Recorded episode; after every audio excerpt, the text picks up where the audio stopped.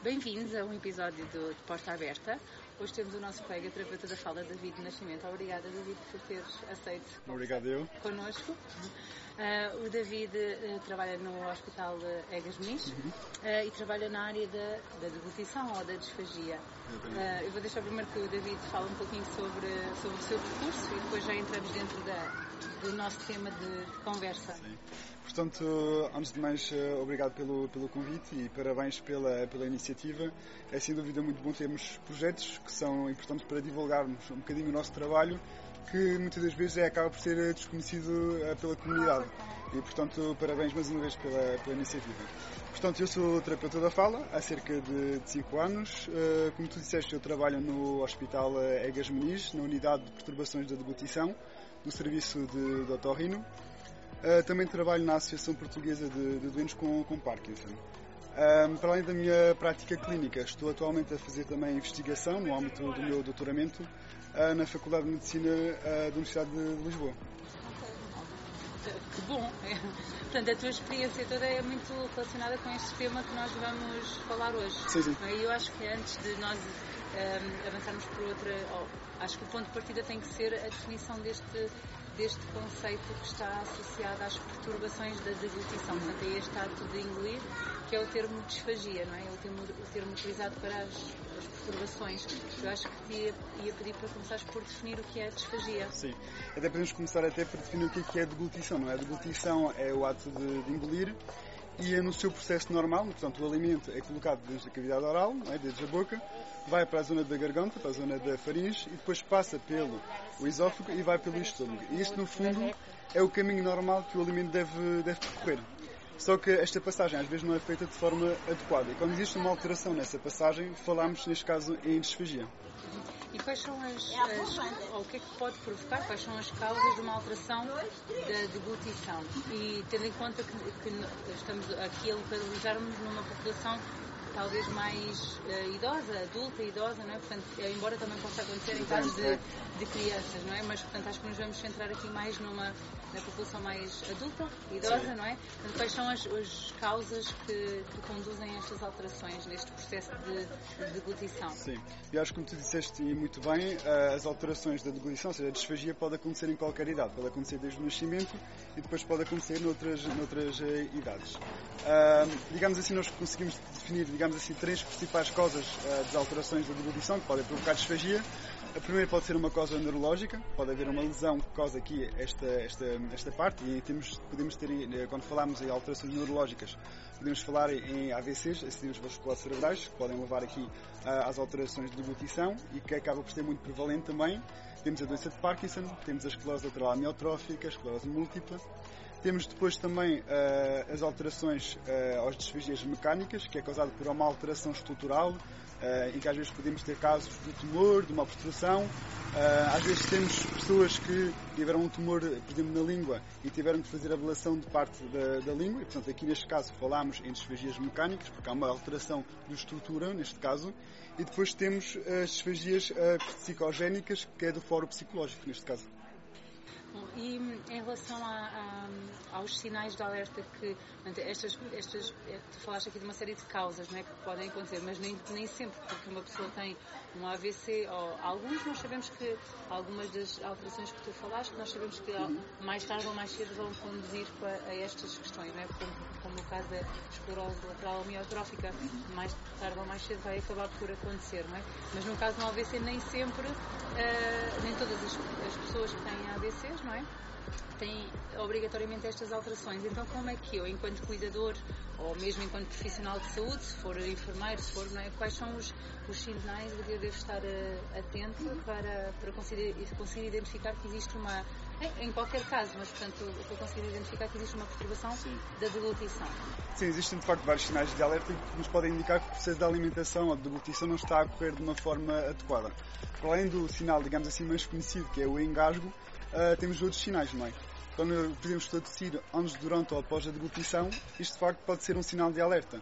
Quando necessito, necessito de pigarrear, tenho necessidade de limpar a garganta, também pode ser outro sinal. Exatamente. Uh, a questão às vezes de ter sensação de comida parada na garganta. Uh, quando eu como, tenho de facto muitos resíduos dentro da boca. É normal eu, por exemplo, comer uma bolacha e ter alguns resíduos mas tem uma quantidade muito importante de resíduos dentro da boca. E alguns pacientes que... ficam neste processo há algum tempo, não é? Exatamente, pode ser por uma... Parece que não é eficaz. Andam uhum. muito tempo até conseguirem resolver o bolo alimentar todo. Exatamente, pode ser por uma série de questões, pode ser por uma alteração de força, pode ser por uma alteração uh, de movimento de lábios, de língua, de bochechas e de facto neste processo é uma dificuldade no fundo no processo de, de deglutição. Sim, já que estás a falar em força, muitas vezes a, a, alteração da deglutição está associada também a coisas que não são patologia adquirida, uh, ou seja, estou aqui a pensar que com a perda de massa muscular e de força e de tónus ao longo da idade, próprio da idade, não é? Um, existem alguns, algumas pessoas que acabam por ir também sofrendo com o processo de deglutição quanto quanto mais tarde, com o envelhecimento, não é? que tem outro nome que é a presbifagia. Exatamente, portanto a presbifagia acaba por ter alterações uh, da deglutição, digamos assim, mas é inerente ao processo normal de envelhecimento, portanto não há uma doença propriamente dita, mas de facto o envelhecimento, como tu disseste, há uma perda de massa muscular, algumas estruturas, digamos assim, modificam-se também um pouco e portanto podem haver essas, estas uh, alterações. Sim. Achas que, que, se dá importância normalmente a estas alterações? Ou seja, as pessoas procuram ajuda se isto começar a acontecer no processo normal de. Tentam, da mesma forma como quando se perde a audição, coloca-se um aparelho para tentar ampliar. Uh, achas que há procura de ajuda quando uh, uh, existem casos de bifagia? Olha, por acaso é uma, é uma pergunta interessante que estás-me a fazer aqui, porque eu acho que eu diria sim e não. Porque eu acho que há algumas pessoas que estão muito atentas e vão tentar procurar e ter a resposta, e há outros casos em que estão muito no processo de habituação, ou seja, como é um, uma perda, digamos assim, desta função, ou uma alteração desta função, digamos assim, gradual, uh, às vezes as pessoas vão se habituando e às vezes o que eu noto... Já não consigo, já não consigo Sim, oh, eu, eu sempre tossi quando estava a comer ao beira, isto é normal, isto não é um problema. Até os próprios cuidadores às vezes dizem isso, ah, mas ele sempre pigarreou, isto sempre foi uma coisa normal. Só que, e eu acho que é esta pergunta também serve para, para conduzir a outra, que é uh, o facto de eu te estar a perguntar e a preocupação em relação a estes aspectos é porque isto não é só uma, um processo que está alterado e que não tem consequências, existem consequências até graves para, esta, que podem decorrer destas alterações. E quais são essas, essas consequências das alterações da deglutição, seja, das disfagias, sejam elas quais forem? Quais são as, as grandes preocupações e grandes consequências? Sim. Nós, de facto, um, ou seja, quando nós pensamos às vezes em disfagia, uma das uh, principais consequências, ou uma, uma, consequência que acaba por ser muito preocupante, são, de facto, um, as chamadas pneumonias por aspiração. Ou seja, o que é que acontece? Um, pela alteração nesta passagem, o alimento, em vez de passar no seu caminho normal, vai em direção à via aérea, à via pulmonar, vai para o pulmão. E isto, no fundo, pode conduzir aqui a infecções respiratórias e conduzir a pneumonias, que são chamadas, esse tipo de pneumonias, pneumonias por aspiração. E, no fundo, em algumas doenças, é, às vezes acaba por ser uma das principais causas de morte. Nomeadamente, às vezes, em pós-AVCs, é muito prevalente e pode levar aqui, de facto, à morte, de facto, a pneumonias por aspiração. Na doença de Parkinson é uma das principais complicações também. E, portanto, a disfagia acaba por ser uma problemática central. Uh, no entanto, as consequências da disfagia não leva só a pneumonias por aspiração, que é uma das consequências, digamos assim, uh, de maior preocupação, mas também pode levar aqui ao processo, por exemplo, de desnutrição, em que aí a desnutrição vai ter uma série de consequências. Ou desidratação, ou a desidratação está incluída na desnutrição? Sim, pode haver estes processos, geralmente, geralmente encontra-se com associado, não é? Acontece geralmente desnutrição e desidratação, é comum acontecerem os dois em conjunto. A desnutrição muitas das vezes vai ter uma série de consequências, vai levar muitas vezes à perda de massa muscular, uh, se tem uh, desidratação muitas das vezes vai alterar aqui a função renal, pode afetar o meu estado de alerta, portanto vai ter uma série de consequências. Eu lembro-me de ter um paciente que tinha muitas infecções, uh, infecções urinárias, não é? Exatamente por causa desta desnutrição também, não é? E desta desidratação. É, é isto é, um, é qualquer coisa que pode acontecer. Só que às vezes não se ligam estas, estas, estas áreas todas, não é? Infecção respiratória, ou infecção urinária, com desnutrição e com uh, da, da, deglutição, não é? É, porque estão muito focados muitas vezes nessa questão do ato de engolir e não propriamente depois nas consequências que isso pode, pode trazer. Mas muitas das vezes, e portanto, para além dessas alterações mais de saúde física, não é? Um, a disfagia também pode conduzir a alterações também um, em termos de qualidade de vida, não é? em termos psicológicos. Não é? Muitas das vezes, portanto, essas pessoas que têm disfagia têm que ter adaptações alimentares. Podem deixar de comer uma alimentação sólida e têm que comer, por exemplo, uma alimentação mais pastosa. Um, podem ter que deixar de beber uma água normal e tem que colocar espessante, que é um pozinho que se coloca na água para a água ficar mais grossa. Em termos sociais isto também tem um impacto, não é? Tem um impacto em termos sociais, eh, até porque nós pensamos muitas das vezes eh, a alimentação também tem um papel muito social. Ainda agora, antes de fazermos essa entrevista, a primeira coisa, olha, queres beber café, queres comer alguma coisa, não é? Quando combinamos com amigos, com família, temos muito esse papel social. Se eu, por exemplo, tivesse dificuldades em, em ter um líquido ou tinha que pôr uma expressão, eu podia me sentir mais limitado. Se eu não puder comer batatas com bacalhau ou outra coisa que Exatamente, não é? Ter sempre a necessidade de ir ao restaurante e se calhar não poder comer comida normal, tem que ter sempre uma adaptação. Posso me sentir mais limitado, mais frustrado por causa disso. Ou seja, há aqui um lado emocional também muito importante para além de todos os aspectos que nós já, nós já falamos. Exatamente, e do prazer também alimentar, não é? Comer sempre uma alimentação pastosa e deixar de comer uh, muitas vezes uh, aquele, aquele bife que eu tanto gostava, aquelas questões, isso acontece muito e é realmente às vezes quando nós vimos uh, doentes que têm um, uma disfagia, digamos assim, prolongada, muitas vezes falam disso, ah, é aquela saudade daquela aquela comida e isso tudo. Ainda para mais muito, provavelmente muito à volta, muito em conjunto com outras limitações que surgem, não é? Ou seja, há limitações alimentares, há às vezes limitações motoras, já depende de outras pessoas, se calhar, para ir a algum lado, já depende disto, já perdi isto perco tanta coisa na minha vida e isto me dá tanto prazer também, que é mais. Há um momento também de prazer, lá está associado a, a, ao ato de comer, juntamente com a minha família, e isto é mais, um, mais uma componente na, emocional, não é? Nesta, na vida destas, destas pessoas. Estava aqui a pensar também qual é o nosso papel nestes casos, o que é que nós, Sim. enquanto terapeutas da fala, profissionais de saúde, trabalham na, trabalham na área de, destas profissões de alimentação, o que é que, qual é o nosso papel, quer em termos de intervenção, de avaliação e de, de passagem de estratégias a cuidadores também e, e, gestão da equipa multidisciplinar que às vezes uh, está a trabalhar com com estes casos e com estas pessoas. Sim. Muitas das vezes, portanto, na minha prática clínica, no dia a dia, uh, geralmente faço trabalho de internamento e ambulatório, que são consultas externas.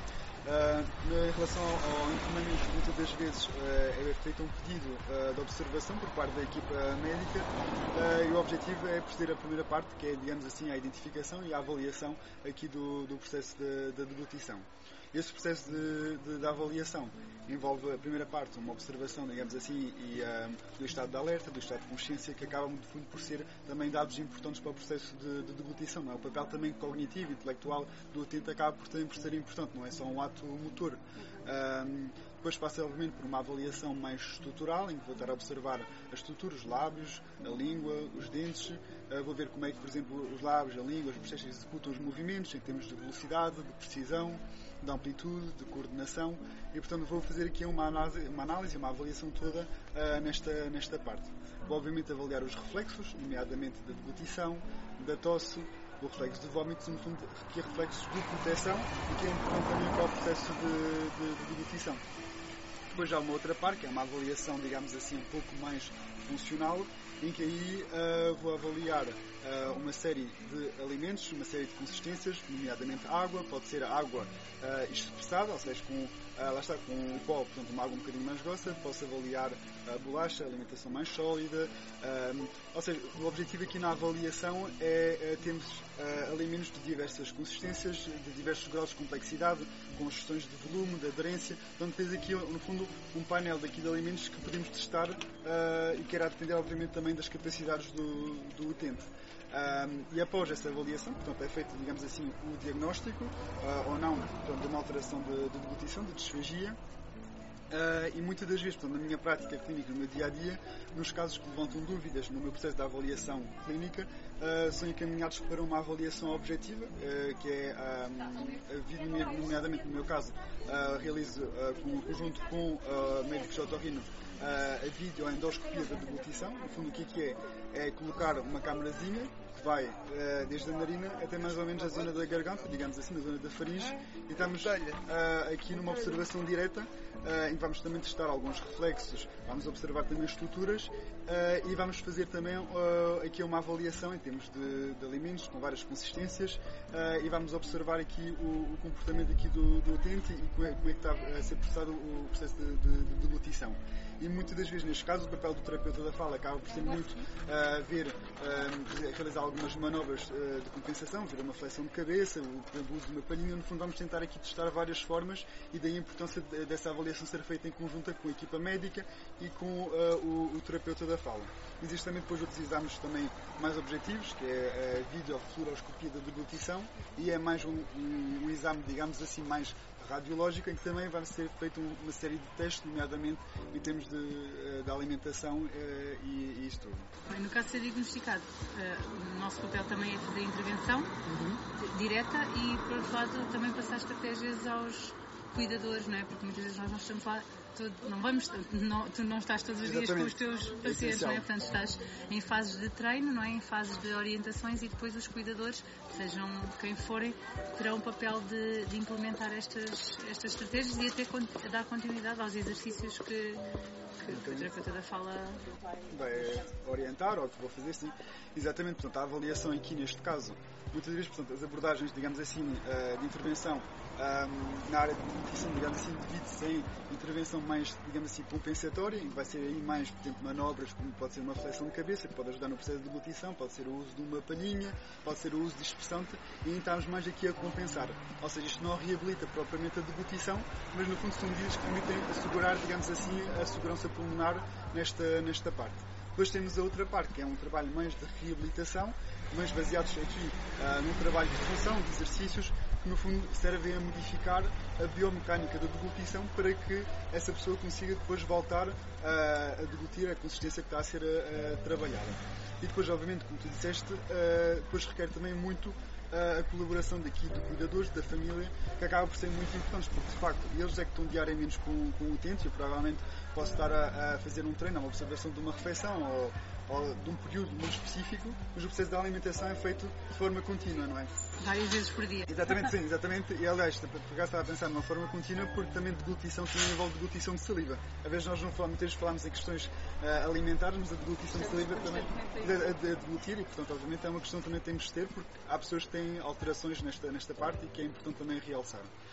Quanto às questões de, de, de cuidador, de facto há algumas estratégias, digamos assim, algumas estratégias que podemos uh, uh, orientar, digamos assim, umas que podem ser muito específicas para, para o doente e aí lá está daí a importância de termos uma avaliação de um profissional especializado como o terapeuta da fala, que irão ser estratégias adequadas às capacidades e necessidades daquele doente, mas também, digamos assim, às estratégias gerais que podemos, digamos assim, dar e que são válidas, que são nomeadamente uma das primeiras estratégias que acaba por ser costumo dizer que é, pode parecer muito básico, mas acaba por ser importante, que é o posicionamento, não é? Convém uh, o utente estar, de facto, bem sentado, entre 60 e 90 graus, não é? Uh, acho que o posicionamento é um, um, aspecto fundamental. No caso, por exemplo, do, do, do utente ser alimentado uh, na cama, ou seja, o utente ser acamado, é importante, no fundo, que a cabeceira seja bem levantada e ter também cuidado com alguns aspectos. Por exemplo, se tem uma almofada, ver se a almofada também não está muito alta, porque às vezes pode aumentar aqui a flexão de cabeça e em alguns casos pode não ser o suposto, é? Eu acho que acaba por ser alguns aspectos importantes.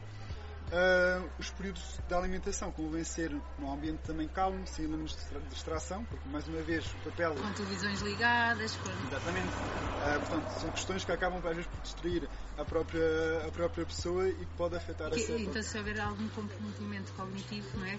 Em que já, uh, já estou presa a, uma, a uma, um aspecto a ver televisão, já não consigo prestar atenção a isto, isto pode ser o suficiente para não desencadear um, um mecanismo. Se eu não vejo uma colher a vir, por exemplo, uma colher de de comida, não é? E portanto depois já não consigo acionar todos os mecanismos que preciso para que, que a deglutição ocorra sem, sem ocorrência. Exato, e eu até diria não só, porque muitas vezes o que acontece é que no caso da televisão, não é exemplo concreto, concreto, por exemplo, está colocada, por exemplo, acima do frigorífico que vai levantar muitas vezes a hiperextensão da cabeça, portanto vamos a ter uma alteração também postural aqui nessa parte, não é?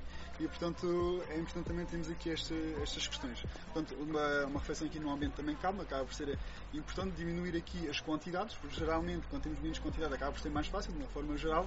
Ou seja, a refeição pode demorar um pouquinho mais tempo também. Em alguns casos, sim. Mas, pronto, o objetivo é também assegurar aqui digamos assim, segurança em termos de alimentação. Portanto, Mas é importante respeitar esse tempo, exatamente para assegurar que, que a pessoa continua com esta função, porque quanto menos tempo ela tiver para treinar esta função, se, for, se, se fizermos tudo mais rápido e só para ingerir, não é? Uh, esta, esta função também não está a ser uh, sim, treinada, sim, não é? Obrigada, David, pelo teu, Obrigado. por teu contributo e desculpa aqui estes, estes percalços, avião e tudo, mas pronto, obrigada pelo Obrigado. teu contributo. Até ao próximo episódio.